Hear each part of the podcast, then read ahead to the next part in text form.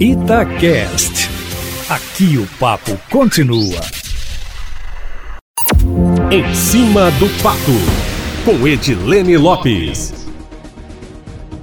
variar mais um dia agitado na política mineira. Uma informação que foi dada em primeiríssima mão agora à tarde aqui na Itatiaia, que nós voltamos com ela na coluna em cima do fato, é que o governo do estado deve pagar amanhã o 13º salário de 2019 ao restante do funcionalismo público.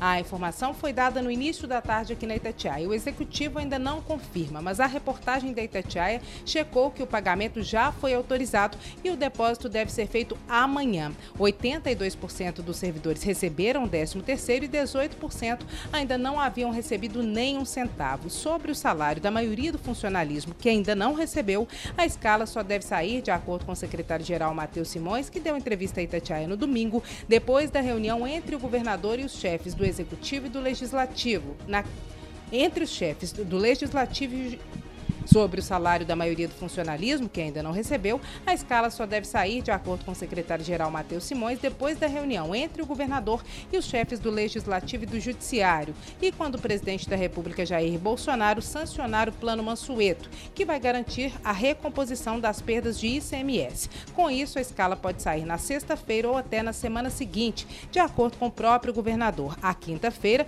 é um dia decisivo. Além da reunião com o presidente da República e os governadores, que devem deve ser na parte da manhã e da qual o governador Romeu Zema vai participar, também está marcada a reunião entre o governador e os chefes dos poderes, que vai acontecer na parte da tarde. E uma outra informação em relação à troca de secretários. Conforme Itatiaia informou em primeira mão, o secretário de Meio Ambiente, Germano Vieira, pediu demissão na semana passada. E os nomes mais cotados no momento são o de Marília Carvalho de Melo, que é diretora-geral do Instituto de Gestão das Águas, o IGAM, e de Antônio Malar, que é o diretor do Instituto Estadual Estadual de Florestas. Antônio Claré, diretor-geral da ARSAI, Agência Reguladora de Serviços de Abastecimento de Água e Esgoto, também foi cogitado para o cargo, mas, de acordo com o que apuramos nos bastidores, ele já respondeu que prefere e vai permanecer à frente da agência. Enquanto isso, na Assembleia Legislativa, o deputado Bartô, do Partido Novo, assim como outros parlamentares, está apresentando requerimentos à Assembleia. Um deles pede a anulação do projeto que prevê o impeachment do governador caso ele não faça o repasse mensal para os outros poderes.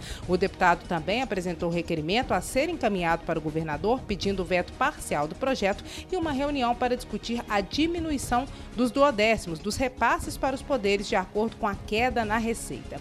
E o Abrindo o Jogo, que é o nosso podcast de grandes entrevistas, agora está também no Instagram da Itatiaia. Ontem nós entrevistamos o promotor de justiça, Cristiano Gonzaga. A live é sempre às segundas-feiras, às nove da noite, e ele diz que muitos dos decretos de combate à pandemia aqui em Minas Minas Gerais e também em outros estados são ilegais, já que para aplicar punições como multas tem que haver respaldo na lei. Ele afirmou ainda que barreiras sanitárias não podem restringir ou obrigar nenhum cidadão a mudar a rota e avaliou que, pelas informações divulgadas até então, o presidente da República Jair Bolsonaro, pelo menos até esta segunda-feira, não tinha cometido nenhum crime de responsabilidade que possa ser usado como argumento para impeachment. A entrevista completa está postada no feed, na linha do tempo do Instagram Instagram, arroba Itatiaia Oficial. E no cenário nacional, uma das grandes discussões é a escolha do novo ministro da Saúde. E há dois dias, eu aqui nas redes sociais, entre militantes parlamentares apoiadores de Bolsonaro, há uma campanha pelo nome do médico psiquiatra Ítalo Marcilli, que tem um milhão de seguidores no Instagram,